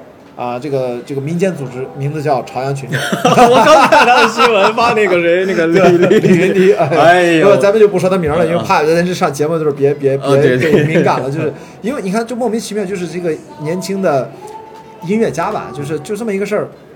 包括前一阵儿还有一个演出被取消的，嗯，呃，我我突然想不起来，我这真的突然脑子想想不起来名字了。就这件事，有的你居然我们录播客的时候还觉得可能会容易敏感，我都觉得很郁闷。你说我这能敏不敏感？难道不是我们电影行业最擅长的吗？对，你们应该最清楚。对呀，我说怎么现在都到了这种地步？我觉得有点有点不至于吧。但是本来就是一个正常的一个话题。但是，我们刚才举这些例子，就是告诉大家，现在真正的很多复杂的关系，呃，在所谓的意识形态斗争啊，就是有的时候它是客观存在。我从来不否认这件事情，但是我们不要轻易的把它。过度的扩大化，我觉得我们大家之间应该用老话说，那叫人民内部矛盾啊，是不要轻易上上升成上岗上线以我矛盾。对，都先不说阶级矛盾，以前不是还有阶级矛盾吗？就是我们就用老话去说，少那些啊脑子不太灵光的网友们听不明白，对吧？就是我们应该是人民内部矛盾，有什么大概可能只是大家表达的方式上不一样。我觉得大家应该互相包容啊，做做播客更多是人交流。但动不动现在就搞诛心，就说你是不是收谁钱了，是吧？外务省是不是给你派什么活了？就搞这种东西，哇！我觉得，那你如果用这个标准来看的话，那是不是大家所有人，那你的这个部门是不是就不用干活最好呀？啊，不反过来说，哎，你们这个所谓的体制内，难道你们就不干活就白拿纳税人的钱吗？你看，我跟你说，你说什么都是他有理，所以这些东西我从来都是，我也不会站出来那么 diss，咱就是正常聊天。嗯，所以我们要知道，有一些人这样的。一些表达的一些纯宣泄类的和偏无脑的这种言论呢，我觉得大家要去努力的去分辨啊，但不是说你是感同身受的，我相信这块儿你是比我还接受的案例和 信息更敏感。但我就说，因为你的节目听众也好，或者我的这这段我也成为我的播客去转发，就是大家如果听到这段内容，就知道我们在表达什么。嗯，我不是说你不能在网上去去批评别人，但是攻击和无中生有和把自己的揣测。去恶意的进行一种表达，这个是非常 low 的。这种是，我觉得我们应该一定要，我个人是旗帜鲜明的去反对，我也站出来提醒大家啊，就不要做这种。哎，对，就我们要不然我们做了工作是白做，就是你在做沟通，我也在做大家的连接，咱咱俩是一样的嘛，很像。所以我我我觉得，但是很多人他是不考虑这个。我后来为什么说这个事，就是的的确这是教育水平，在网网友就是大部分说这些话，他是他没有能力思考。这个我们我说这话还是表示一些同情啊，因为他他可能就是受教育程度不高。我当然你会说啊，那些大学生一样是喷的，OK 有，但是我相信一些基本的一些认知能力，当然里面即使不上大学，他也天然就是很会懂社会的人情世故，人家情商就是很高，不用非要什么，人家智商也很高，或智商达到正常水还偏高的水准，他只是没有一个合适的机会。你像城乡结合部乡乡村广大地区有很多很多年轻的朋友没有机会上大学，难道他们就傻吗？他们当然不傻，不傻所以我觉得一方面就是真正的要要通情理。要我觉得回归一些常识，大家在网上能友好的交流是不容易的啊！如果互相攻击、互相怀疑、互相诋毁，太容易了，就嘴上过瘾嘛。对，嘴上过瘾之后，我觉得对伤对别人伤害最大的是什么？对那种创作者伤害最大，对不对？你在下边随便评论，今天。今天好像什么？我来坐地铁来的时候还看到网上有朋友嘛，也是做播客的嘛，叫三九嘛，三九，然后说就是评论说下面有朋友那么呃有什么听友给他评论，感觉特别受伤。我就感觉如果这种东西再猖狂下去的话，可能对一个新的领域的一些创作者是致命的打击。哦，现在这种喷子也进入到这个播客领域的评论区了，是吗？呃，不能说是喷子啊，就是说就就是不能礼貌的进行评论。我觉得。那 那就是喷子，你看，那就是喷子啊，叫 troll，英文叫 troll，就没事找事挑起矛盾，然后用这种方式来激怒你，希望你能够失态的回应他，哦对，以彰显他满足了他刷存在感的这种目的。当然我说这只是一种，其他的还有很多其他种，我我都不愿意去多想。为什么呢？是因为我采取的策略啊，就是，当然代表我个人啊，就是我从来在我微博、知乎所有的社交媒体，当然包括播客。在评论区，只要别说骂人、阴阳怪气都算，用词不妥当无所谓。你可以哪怕，呃，你被我删除评论，甚至被我拉黑，你可以说我玻璃心，不重要，因为你对我不重要。我这段内容，比如说咱俩今天的对话，根本就不是为了你而存在的。所以呢，你只要有任何的使用不文明语言，使用所有的你那些。就是不能说多脏的那种东西吧，就是总之不体面的东西，就不要出现在我的账号。就是我说社交媒体，我不是有账号吗？我的账号的评论区是我管理、我打理的。我经常在跟节目里面跟大家分享，就是你的社交媒体的账号的评论区，就像我小时候，我住在登州路五十七号院啊，我们院里面当时是有自己家的花园的。但是那个时候很奇怪，就是谁住一楼，窗户外面那片地就是你的。后来我上大学了，才才那个就是好像不让那么干了，就统一收回了。但是但是大家就圈起来就弄得可好了。我的意思说，你要把你的社交媒体的账号评论区要当成自己的后花园，要知道怎么去修剪它，而不是野蛮生长。因为有的时候，它可能反过来很多账号就没了，被判罚。都是因为你没说什么，评论区打起来了，跟你完全无关，引战嘛，很多人就想引战，所以呢，这种东西，因为我毕竟是吧，年纪大嘛，上网早，刚有互联网就开始上网，九十年代，所以我们经历过很多很多论战了。当然那时候体力又好，对吧？打字又快，对吧？对吧？我们是以量取胜啊，以输出啊制胜。所以在这种情况下，你能很容易分辨出来，大概这些人是吧，就文如其人。表情如其人，现在在那发那个表情，我是最近才简单知道，用那个表情就是微笑，最普通那个微笑是代表很多不好的意味。我以前不知道嘛，我也不知道啊，你不知道就那个微笑就有点很假的吗？就是，就是，嗯啊啊，就那种 笑。看到你的表情，我理解，嗯，就这样，嗯，就包含很多的蔑视你啊，瞧不起你啊，讽刺你啊。就这个微笑表情不能乱用，这是九五后告诉我的。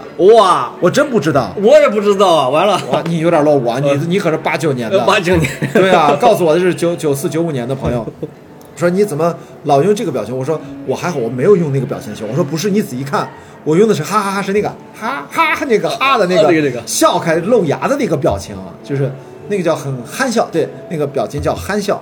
就现在那个微笑那个表情都已经被。不能说污名化吧，就已经有了在新的互联网年轻人群体里面，它有它的新的意义。哇！你都不能乱用这个微笑的表情。很多老同志啊，我说老同志当然就跟我年纪相仿的人还不知道还在用。我每次看到他们用，哦，哦，他好像不懂最新的 互联网礼仪。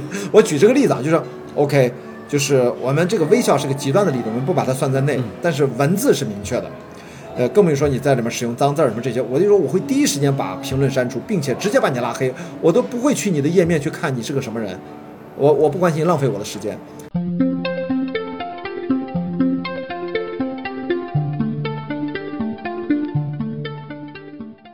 呃，一方面，修剪花花草草是应该当成一个互联网的用户自己社交媒体账号的一个义务和责任。就像冬天来了，在国外自扫门前雪，对不对？如果你要不扫门前雪，有人在你家门口滑倒了，你可能都要受连带责任。当然这是国外的规矩，中国没有。但是我只是举这个例子，就是你要把自己的门口管理好。互联网上很纷乱，但这个账号你的评论区归你管，因为互联网这个产品赋予了你这个。这个赋予你的这个权利是赋予给每一个注册用户，它是平等的。所以，如果那些人啊，你为什么不给我发言的权利？我说对不起，你理解错了。言论自由，言论自由是指你自己注册个账号，你去那个你的账号去骂我去，你凭什么要在我的评论区在这儿找存在感？这叫言论自由。你在我的地盘内没有言论自由。我们还是拿美国说事儿啊，你反正讲中国容易变得敏感。你在美国，哎，人家。进入了私人领地，把你打死算防卫的，对不对？哦，对。我可以，如果他有持枪的执照的话，你在法庭上你死了白死。你敢来我的，从进那个我们家那个，如果有院子，你打开那个门就从那儿叫私人领地，是吧？美国人都都知道，所以你往那一站，大家都赶紧跑。所以一样，我觉得社交媒体也是你的一个自然的呃花园，而且呢，做件事情还是为了自己账号的安全，对，要不然引战对你也不好。所以我是一直在。鼓励两件事儿：一，管理好自己的评论区，啊，要就是用自己在现实生活当中跟互联网上面啊，应该是同一个标准。嗯，如果当面有人跟你骂骂咧咧、骂逼，你是不是当然不会打架啊？你是不是至少你是不是掉头就走？你不会跟这种人浪费多一秒的时间，除非你是被迫工作什么原因啊？家人那是另外一回事 可能互相骂那是搞笑。就是，所以你在现实标准当中不用去妥协。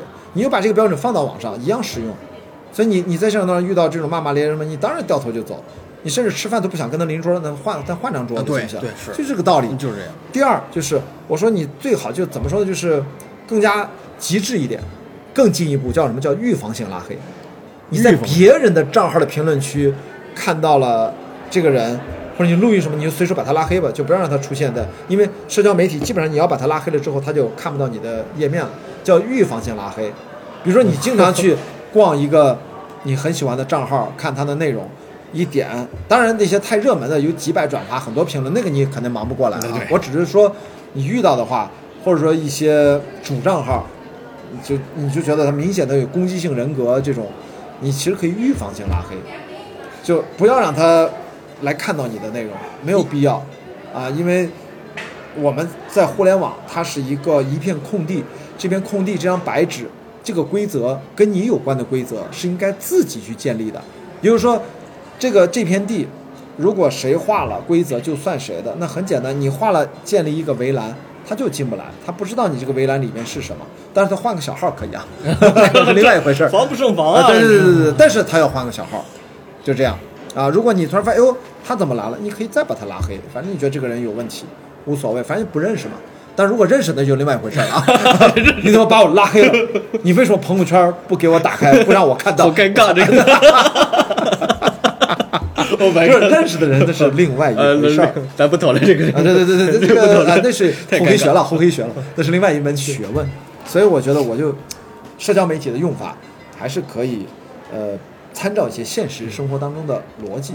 那我觉得是有有有道理的，学会自我保护。不会特别麻烦吗？我从来没有想到你还故意去，特意去什么这种拉黑的进行操作。我首先你，如果首先你本来在用嘛，那拉黑个谁有一秒钟吗？最多两秒钟吧。那你看到这人有问题，你就不要跟他去，因不要去争，因为一旦有了哦对胜负心，哦他怎么这么留言，我要跟他掰扯一下，我要跟他交流一下。我说嗯，如果你在网上。不是一个特别有信心把握，他是一个对这个账号有一个体面的认知啊。你对他大概见过这个账号，你你你贸然的跟他这么交流，你是要承担风险的。所所以我觉得，微博当然不是一个尽善尽美的产品啊。我们一直在用，是因为它目前短时间内不太容易被取代。他他会经常上面说他是你的铁粉儿，他是你啥啥啥的。我更直接，我现在我的微博，比如说你现在即使关注了我，你更别说你没关注我，那更不可能。你关注了我，你现在不能给我评论，为什么？我在后台设置了关注我一百天以上才能评论。哦，哎，这个好，我我原来是关注七天以上，后来我也改了改成三十天以上，后来发现，哎，我居然是会员还是我也不知道，别人没有这个功能，只有我有，哦就是关注一百天以上，就是它可能是你的阅读量还是怎么着，到一定级别你的账号才有这个功能。所以我就直接用了别人没有的这个功能，所以就是如果你真的为了喷我一下，你等了我一百天，我就当你是真爱，我就不当你是喷子，就是一直等不能评论，不能评论，终于等到了一百天，我终于说雅迪你这个言论我不能，那我觉得你是真爱，对你不是喷子，挺挺好的这个事儿。所以我就举这个例子啊，就是社交媒体的使用方法，其实可以可以稍微的参照一下现实生活，而不应该觉得。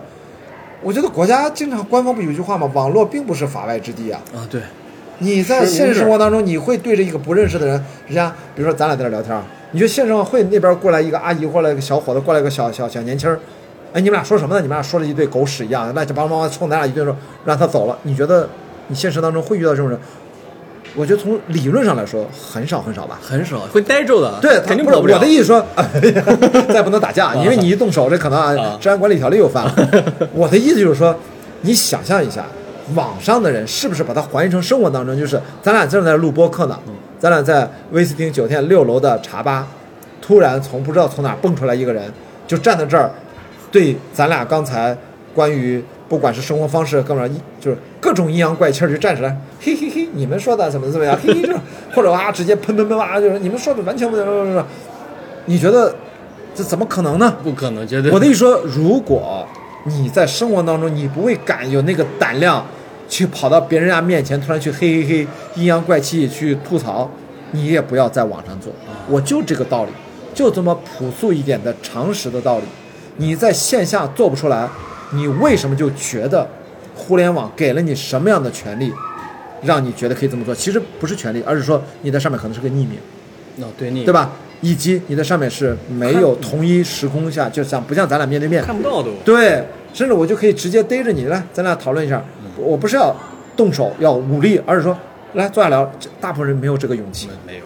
他就是在那儿宣泄一下，证明一下，哎，我在网上我存在。所以我们看透了这一切之后，我再问你，你拉黑他，你觉得有什么心理负担或者说愧对呢？我觉得完全没有。没有。甚至我就说，我当然承认啊，这个人在网上可能挺礼貌的，就是那天不知道为啥，可能那个话题突然刺激到他，他突然就讲了一些不体面的一些，或者是用不体面的方式讲了一些不合适的话，比如说不使用文明语言，然后他被我拉黑了，他会觉得很冤。你看我一直网上良好公民，突然那天可能说话，甚至他在他觉得完全不应该被我拉黑的，他还是拉黑了。我想说的，比如说就算我误伤了啊，这这是一定会存在的，但是对我来说，这就叫做。你做一个选择，没有让所有人一个完美的选择，它一定会有连带性的，比如说误伤。但是，对于我而言，对于这个主体而言，那你要盘算这个性价比和你的叫叫风险收益比。唯一的风险就是我拉拉黑拉错人了。那的确我有几次，后来人家还主动找过来，在是吗我在微博上把他拉黑了，跑到知乎给我留言，他说：“哎，你怎么我突然好像被你拉黑了？”其实我根本不知道什么时候把他拉黑了，但是如果找到我的话，他只要说的比较客气，我我就会回他，我说你的微博 ID 是什么？因为有的时候可能是前一阵很早前拉黑，我那拉黑名单可长了，我怎么找到你？我找不到你，居然拉黑这么多，肯定很多。我跟你说，如果什么时候微博把产品设计成，对不起，你只能拉黑上限一百人或者一千人，我就不用这个产品了。我一直说，永远不要用一个没有拉黑功能的社交产品。其实有问题，这个产品经理有问题，就是任何人都可以无限度的攻击你，无法有基本的防御，那这个产品就不要乱用这。个圈子就搞黄了嘛，这个圈子。我说这是一个产品经理的产品设计的一个基础思维的问题，就是你要有这个拉黑功能，是社交产品，我觉得应该具备的。像现在的确我看到有几款产品，它只有投诉，没有拉黑，我觉得是有问题。应该人和人之间应该有天然的物以类聚，人以群分。凭什么我就是跟那些我明知道跟他合不来的人，还要把我们搁到一起，让我们彼此能看到对方？现实生活当中不是这样的，对不对？肯定不啊。就这么简单。所以呢，我说，呃，如果你拉黑拉错了人，你也不要太自责，这个 概率没有你想的那么大，即使发生了，对方也不知道。极少的那种找我来了，哦，我怎么被拉黑了？我也一直关注你微博什么，那只要他好好说，我马上搜他的 ID 号，一看啊，我就把它解除拉黑就行了。我有很多次啊，因为我就会默认啊、可能人家也说者无心，我听者有意，但我不是有意啊，我是有标准，我不是听者有标准，说者无意，听者有标准，那就算了吧，你就白白的就把他推走了，就这样。所以我说我这个标准也可以浮动啊。他能够再问，也证明他算是是真盖啊，说这种。啊，对对对，对你可以这么理解，你可以至少是铁粉儿啊，不是真爱也是铁粉儿。那那我我也我不是一个那么僵化，但是我说，但是我有标准，这个标准可以商量，嗯但是商量的是说大家可以交流，不代表说你要改变我的标准，这个标准我自己改啊，我自己想明白了，我当然会调，但是不是说谁哎呀雅迪你为什么这么做，你为什么？哎，这跟你有什么关系啊？这个社交媒体我想怎么用，你想怎么用，咱俩是一样的。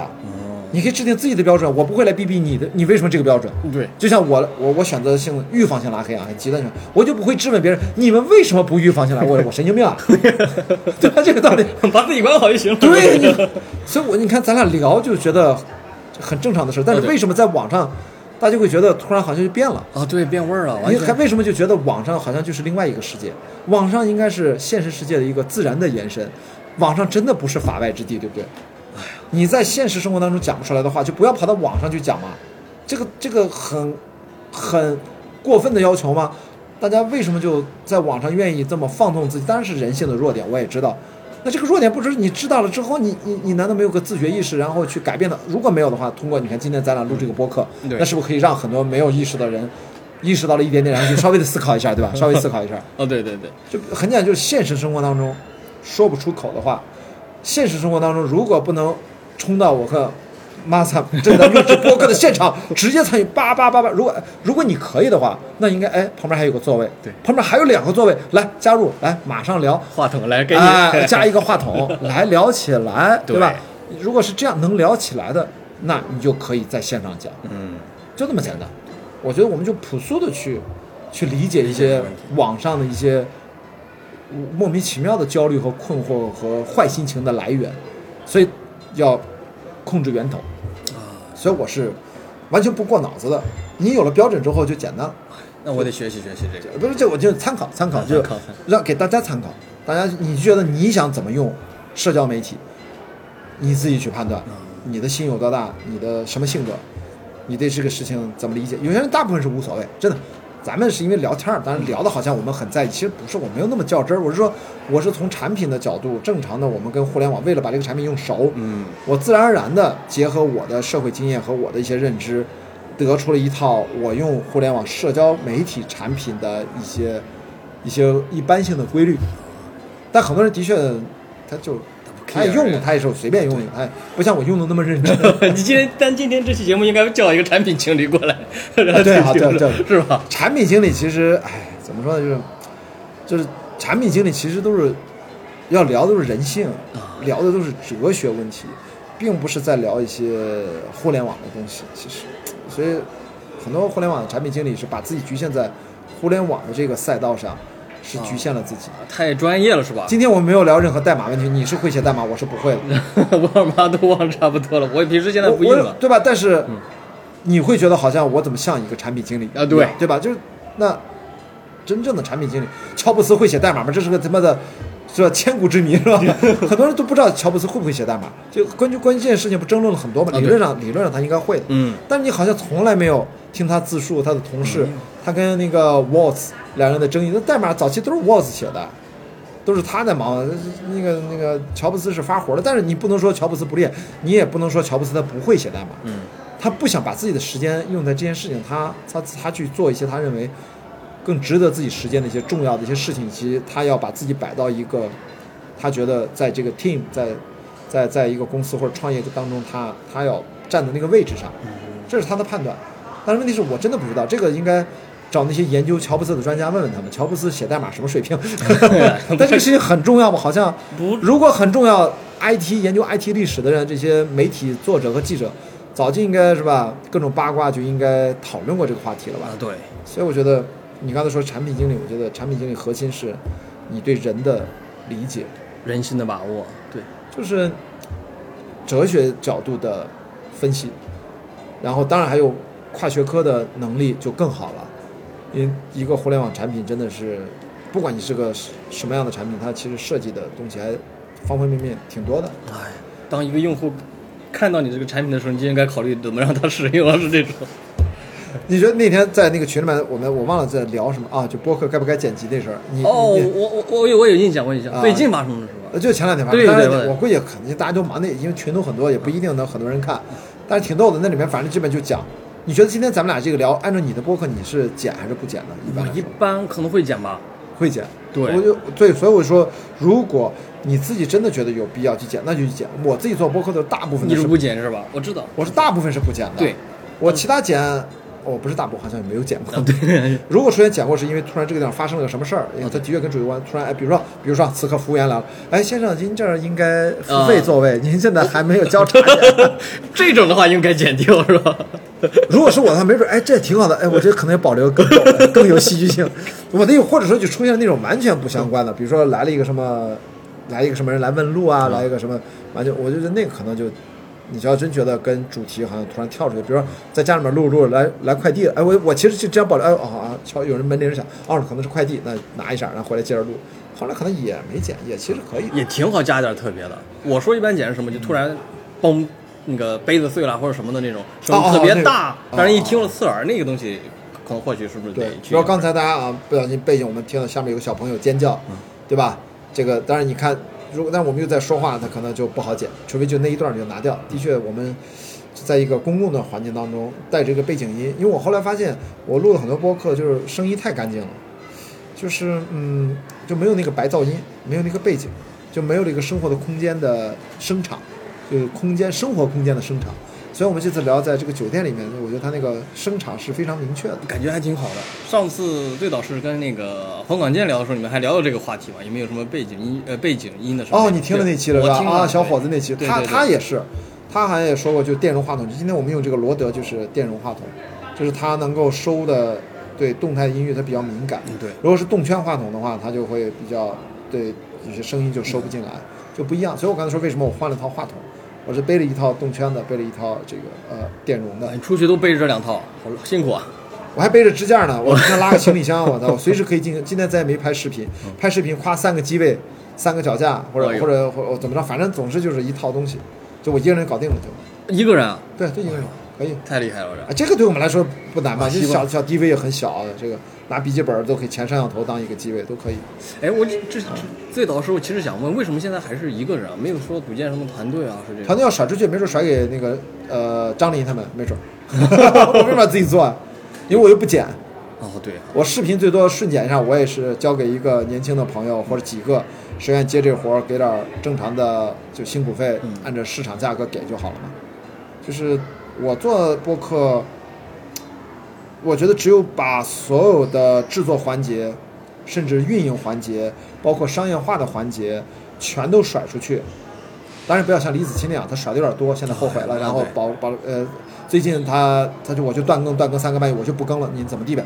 一是把东西，我觉得这事儿不完全怨资本，因为大家就是如果听咱们这个节目，有年轻的朋友正在创业啊、融资的时候，你要知道资本有资本的诉求，你再去做跟资本打交道的时候。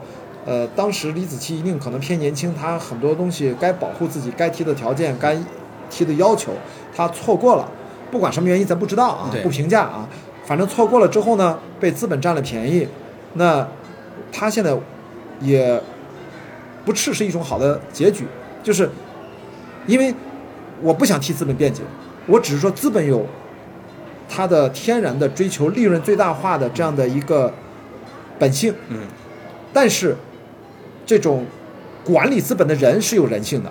哦，那李子柒就算年轻，你作为这个投他的资本的管理者、执行方，跟他签约、跟他谈判、沟通的那个人，难道你不应该体面的明知道他不提，你是不是有义务告诉他，其实你可以提这个要求，其实你可以怎么样，就可以避开三年后现在的这些雷。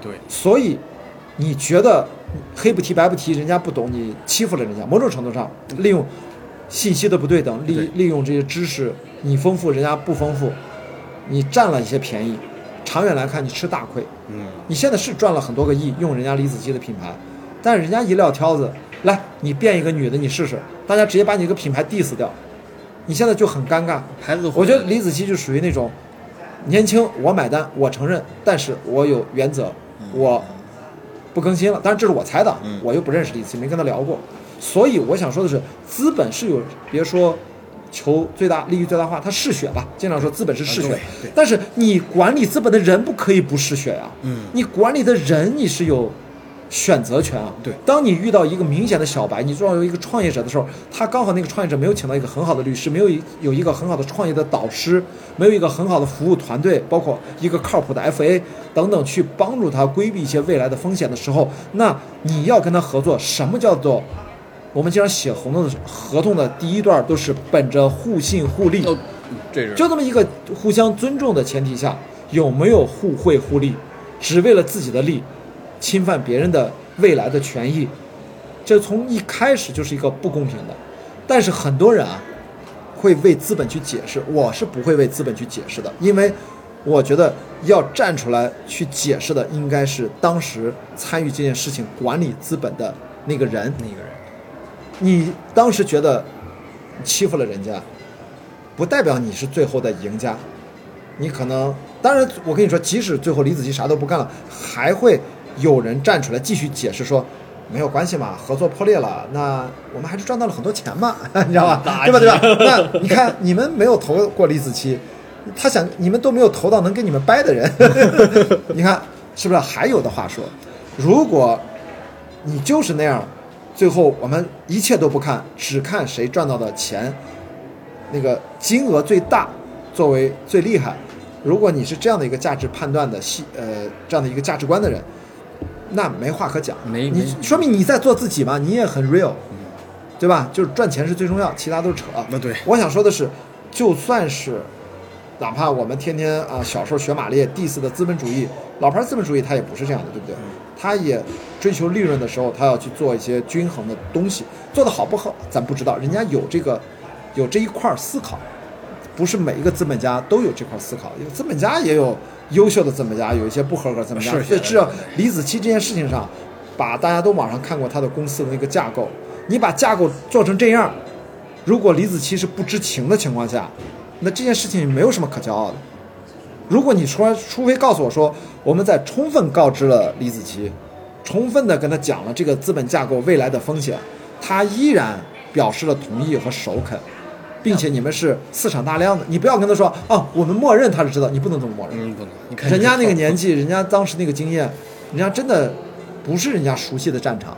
所以呢，如果你真的是对方也很熟，你也很熟，你们在一个互相知根知底儿，没有这种所谓的信息不对等的情况下，如果还达成这样的协议，那我觉得没有问题。但是显然不是，为什么？人家断更了三个半月，除非是我当时我知道，我现在我做大了，我后悔了。啊、我们不排除这种情况，但是我我我猜大概率不应该是这种情况，就是李子柒都知道当时吃了亏，但是现我觉得应该不至于吧，应该不至于不至于。啊，要不然的话，李子柒也不会现在用这种方式啊继续，人家该怎么出镜怎么出镜，人家。知道自己的价值取向，人家既然说了三件事儿嘛，对吧？追求共同富裕，帮助农民发展、青少年发展，然后包括未来青少年的一些引导，不要去长大以后只想当网红，不拉不拉，人家上央视啊，啊，对，对啊，就这种你你你说啥？我就想问当时做这个投资决策的这个，你作何感想呢？就是，但这咱们不去那么去 judge，我唯一的评判就是，我们不能去利用一些所谓的阶段性的某一时刻上那一刻你好像有优势，你不应该用这个优势去去压榨，去过分的去赚这个便宜，最后在一个时间尺度范围之内，你不一定是赢家，这很难讲。就对为为了这短期的利益，感觉人不应该终归是要阳谋，而不是阴谋啊这种。但是，但是他的确是他会自我合理化。我觉得他说他赚了很多钱，没准他是个如果是个基金投的话，那那个基金经理没准还凭着这个案例拿了不少分红呢，或者奖奖金呢。然后觉得 who care，我拿到我的奖金了。至于这个资本的伦理的问题、道德的问题，不是根本不是他考虑的，都有可能。每个人都有每个人原则吧，这种啊，对，那也是他的，他也在坚守他的原则，他也活出了我说的他还很 real，所以我就举这个例子，就是咱们聊的这个事儿，你每个人的成长，我觉得是都要有有有路径的，在这个过程当中是有有代价的。呃我们都已经聊到了酒店开始有现场演出了，这是下面餐厅好像是。我们那我们我们这个音乐版权怎么办？然后 那今天的最后也就是伴着这首音乐结束了吗？对，让它变成我们的对，偏偏呃就是节目结束节目曲不用加音乐了就这好，好的，然后我们也不用付他版权费。不用付版权费。好，那你来收个尾。好，那非常感谢今天在青岛啊，然后和迪哥进行相见，然后和聊了这期播客，也非常欢迎是吧？迪哥下次再回到青岛，我们再次相见。啊，我们代表青岛播客的半边天啊，下次叫上阿金可以三人谈啊对基本是青岛播客的半边天了，半边天了，啊可能是超过半边天了。半边天。然后谢谢这个人间观察，然后我们彼此进行了一轮呃即兴的观察，即兴的观察，好，可以不用剪的观察啊啊。不用剪的观察，好，好谢谢大家，好，下次再见，拜拜。拜拜。